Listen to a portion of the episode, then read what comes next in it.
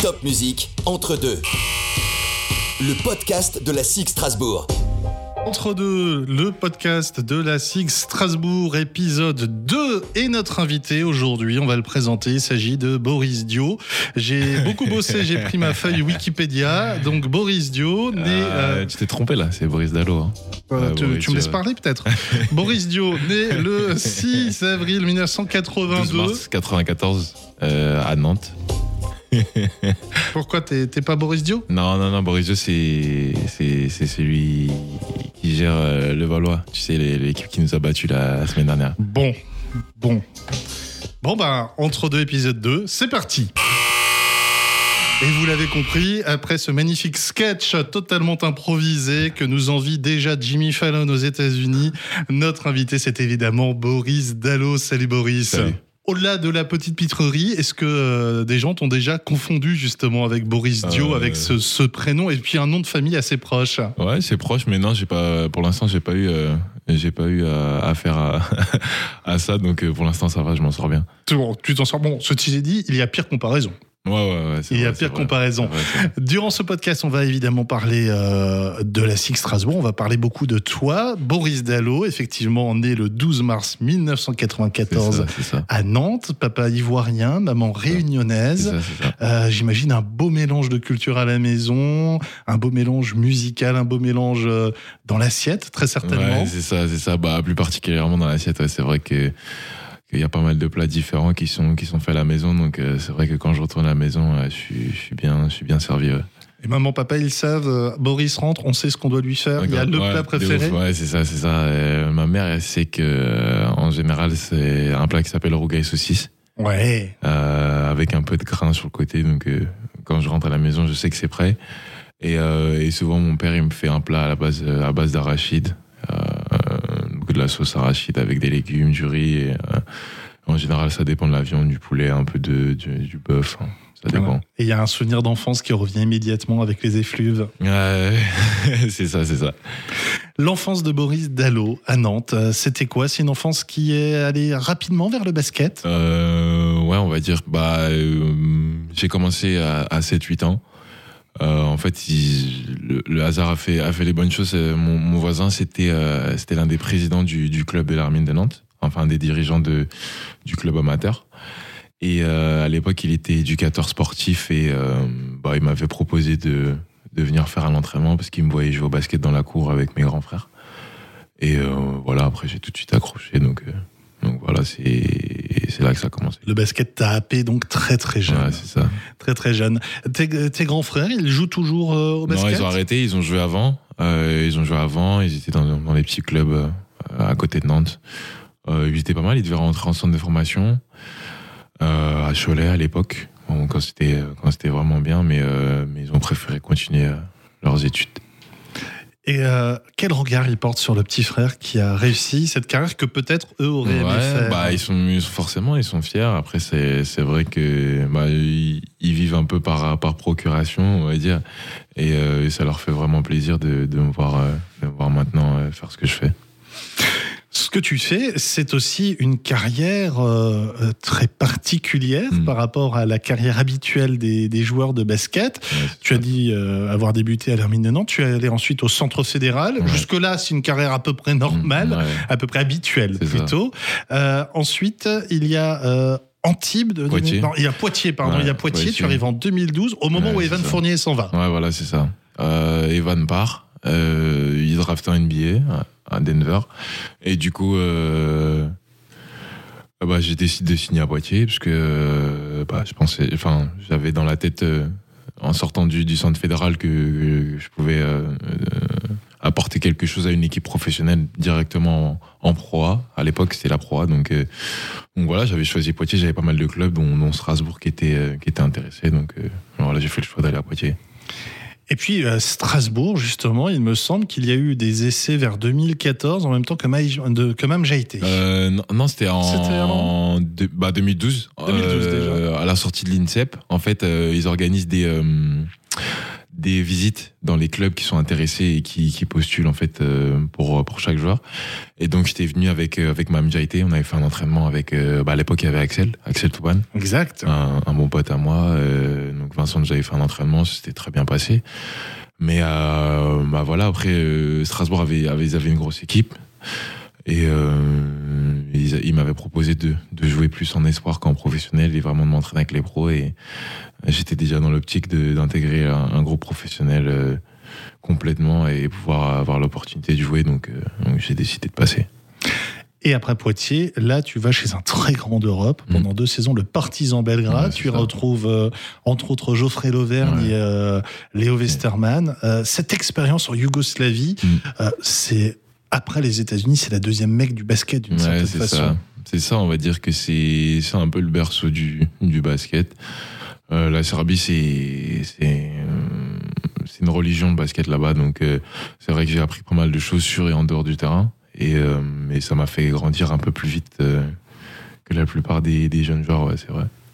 Et en plus, tu parles désormais couramment serbe, Ouais, c'est dit. Ouais, c'est ça, je parle couramment serbe. Bah, avec, euh, avec Troumo, notre assistant, euh, j'ai la possibilité de, de parler avec lui en serbe. Euh, j'ai appris là-bas en, en, en quelques mois, donc, euh, donc je m'en sers. Une facilité pour les langues, semble-t-il, d'ailleurs, Ouais. chez toi. C'est ça, c'est ça. Parce qu'il y a aussi le grec, on va parler un petit peu de la Grèce euh, plus tard, mais tu parles serbe, grec, anglais, français. Ouais, grec, encore ça va, je le comprends. Après, le parler, c'est un peu plus difficile, mais, mais bon, j'ai quelques bases. Mais ouais, anglais, ouais, je le parle, je le parle couramment, français aussi. Et Français, euh, voilà. français, heureusement d'ailleurs. Ce serait con pour un français d'être plus doué dans les Grave, autres langues, hein, n'est-ce pas? Et d'autres langues encore que tu parles? Bah, euh, on va dire que l'espagnol, je le, je le parle correctement. Je l'écris bien, je le parle correctement. Bon, après, j'ai la langue de chez ma mère, moi, j'ai les créoles, donc euh, je sais pas si ça compte, mais ouais, il y a pas mal de langues. C'est vrai que le créole est un creuset de plusieurs langues Ouais, différentes. ça, hein, tout à fait. Alors, la Yougosla- l'ex-Yougoslavie, la Serbie, le partisan Belgrade, euh, raconte-nous un peu le quotidien dans un aussi grand club, dans un club aussi mythique. Ouais, euh, quotidien difficile, on va dire. On, on appelle ça euh, les tranchées un peu dans le jargon du basket, parce que euh, on travaille beaucoup. C'est des, entraînements par c'est du 6 du 6, c'est du 6 heures. Ça veut dire qu'en gros, euh, le matin, on bosse, on bosse physiquement et individuellement, et le soir, on bosse collectivement. Euh, c'est très dur mentalement, on va dire. Et euh, en fait, le coach, il fait en sorte de, de, de te pousser dans tes retranchements pour pouvoir euh, tirer le meilleur de toi-même. Donc, c'est une culture différente qui est pas forcément euh, euh, adaptable avec euh, avec tout le monde. Donc, euh, on avait un effectif très jeune et très talentueux, donc ça marche av- avec nous. Après, euh, bah, le coach il est venu à Limoges et ça n'a pas forcément marché, donc euh, ça dépend, ça dépend des cultures et des endroits euh, d'où il est. Mais ouais, la, la culture de l'est, c'est une culture très dure, on va dire. Et au niveau des supporters, ça se passe comment Mm. On sait que en Serbie, en Croatie, en Slovénie, ils sont plus que passionnés. Ouais, c'est c'est pas des supporters, c'est des fans, ils sont fanatiques. Donc c'est vrai que c'est c'est bien de pouvoir jouer devant une ferveur comme ça. Euh, mais quand on joue à l'extérieur, c'est c'est une ambiance assez hostile. Donc euh, ça ça aussi ça te fait progresser euh, dans dans le mental.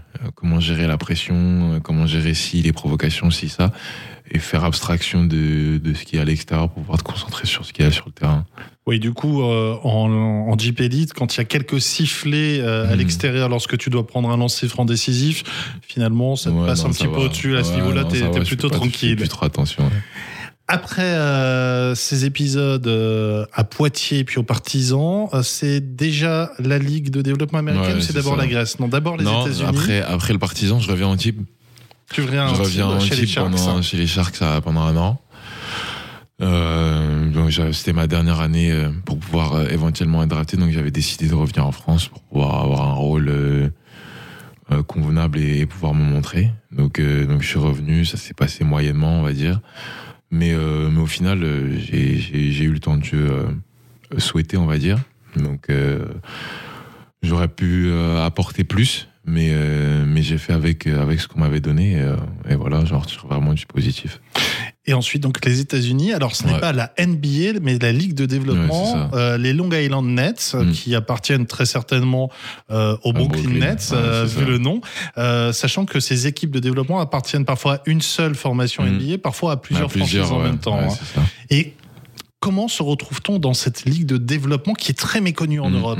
Bah, on va dire que c'est- méconnu euh, pour les gens en général qui suivent le basket euh, par-ci par-là, mais mais les gens qui connaissent vraiment euh, euh, les rouages et, et dans notre sport, ils, ils connaissent vraiment la, la ligue de développement parce que la plupart des joueurs qui euh, qui sont borderline NBA, on va dire, qui sont entre euh, pouvoir jouer en NBA et pas avoir euh, la possibilité de jouer par rapport à l'effectif ou, ou quelconque problème et bah, passe par la ligue de développement pour pouvoir avoir des responsabilités. Euh, c'est une ligue assez particulière parce que bah, c'est un- une culture différente. C'est toutes les règles, c'est les règles NBA. Donc euh, c'est un peu le, bah, on va, on va appeler ça l'antichambre. Mhm. C'est l'antichambre. Donc euh, bah, il y a 50 il y a 50 matchs en, en 4 mois. Pas mal. Ouais, c'est pas mal. Il y a, y a pas un mal de rythme back-to-back. quasi NBA. Ouais, c'est un rythme. NBA. Et moi, à l'époque, quand j'étais euh, parti à, à Brooklyn, à, à Brooklyn, c'était la première année de la, la franchise. Et on était dans, dans les infrastructures NBA parce qu'ils n'avaient pas encore euh, construit le stade. Ça, c'est cool quand Ouais. même. Ouais, Ça, c'est cool. Donc, le euh, fameux Barclays Center. C'est ça. Bah, J'habitais juste euh, au-dessus du Barclays Center. Euh, on jouait euh, en- entre guillemets en levée de rideau de, l'équipe NBA. Et puis on utilisait les, toutes les, euh, les structures d'entraînement des, des Brooklyn Nets. Donc c'était vraiment pas mal. Ça te permettait de côtoyer aussi les joueurs de la formation Ouais, NBA. on, a, on a côtoyé pas mal de gars et et, euh, et Brooklyn avait euh, avait des liens très très étroits avec les, les Atlanta Hawks parce que le coach euh, Kenny Atkinson était assistant, je crois à l'époque. Il y a pas mal de joueurs des Hawks qui venaient faire les, les allers-retours avec avec nous. Quels joueurs t'ont marqué durant cette période? Bah déjà, euh, il y avait Torren Prince qui est venu jouer avec nous euh, pendant quelques mois, euh, qui était vraiment pas mal, qui, qui maintenant a signé à Brooklyn, donc ça m'a pas forcément étonné. Euh, Il y avait Max Scott aussi qui était venu, qui était venu jouer avec nous, qui joue aux, aux Sixers. Après, euh, bah il y, a pas mal de joueurs qui étaient qui étaient bons euh, individuellement, mais il y a pas mal de joueurs qui comprennent pas forcément qu'on va pas aller en NBA en marquant 40 points. Parce qu'il y a pas mal de joueurs qui peuvent mettre 40 points dans, cette ligue. Et c'est un peu le souci d'ailleurs de, Ouais. de cette ligue de Ouais, développement. On a l'impression que c'est un peu, passe-moi l'expression, chacun pour sa gueule. Ouais, c'est ça. C'est ça, mais il faut en fait comprendre qu'il faut se mettre dans un dans une mentalité où, où, euh, où une équipe a, for- a besoin de quelqu'un, un spécialiste. euh, les scoreurs, ils les ont déjà. Les scoreurs, ils sont déjà NBA. Mhm. Donc il faut se mettre dans une optique euh, différente, on va dire. C'est-à-dire qu'il faut apporter quelque chose d'autre, la défense, du rebond, de la passe, ou du jeu sans ballon. hein, dans un compartiment, il faut être un spécialiste et, euh, et exceller là-dedans. Donc c'est pour ça qu'Axel euh, J'allais le dire, Axel pu, avec sa euh, défense. C'est ça, et puis il était dans une équipe qui gagnait, donc forcément il avait, il Ça avait aide. pas mal- ouais, ça aide. Après, bah il y avait Briante Weber que j'ai croisé pas mal, avec qui j'ai- des bons liens avec lui, euh, parce que c'était l'un des seuls joueurs avec moi qui était proche du triple double à chaque match.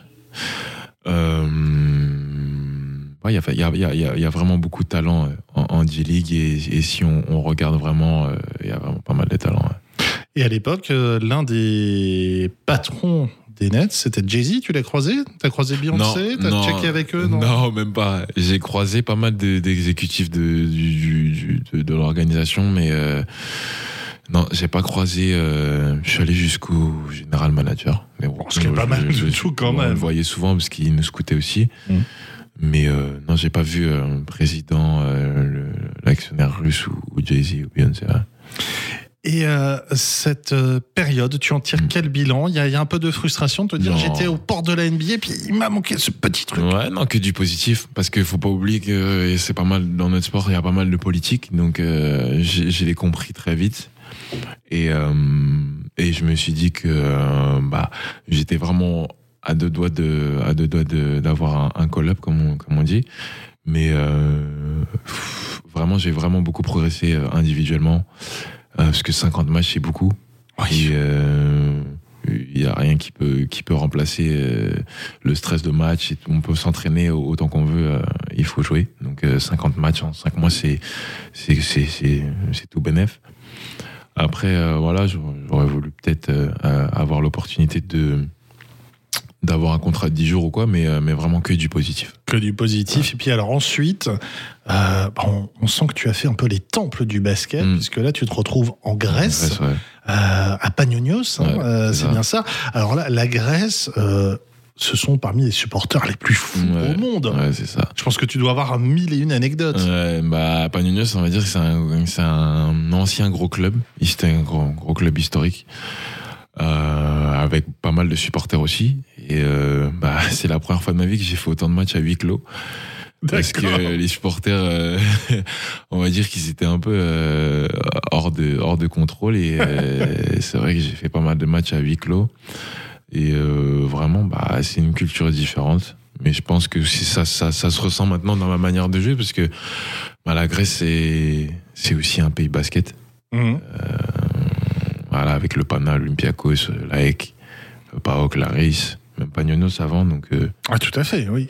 Tout à fait. Dans les années 90, Pagnonio, c'était ouais, un très, très, Pagnonos, très ouais, grand je crois qu'il y a un y y Laurent Sierra qui est passé là-bas.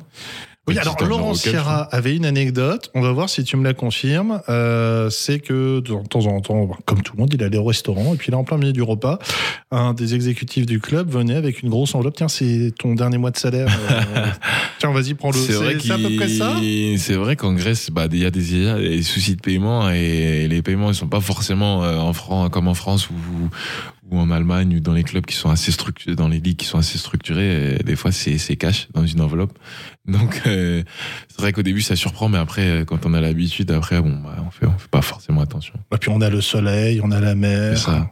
On a la nourriture crétoise, on est heureux. Ouais, ça fait. Franchement, il fait bon vivre. Il fait bon vivre. On est. En, on est. Bah, c'est vrai que c'est plus facile d'aller entre guillemets au boulot, même si c'est pas forcément euh, perçu comme ça euh, quand il fait beau.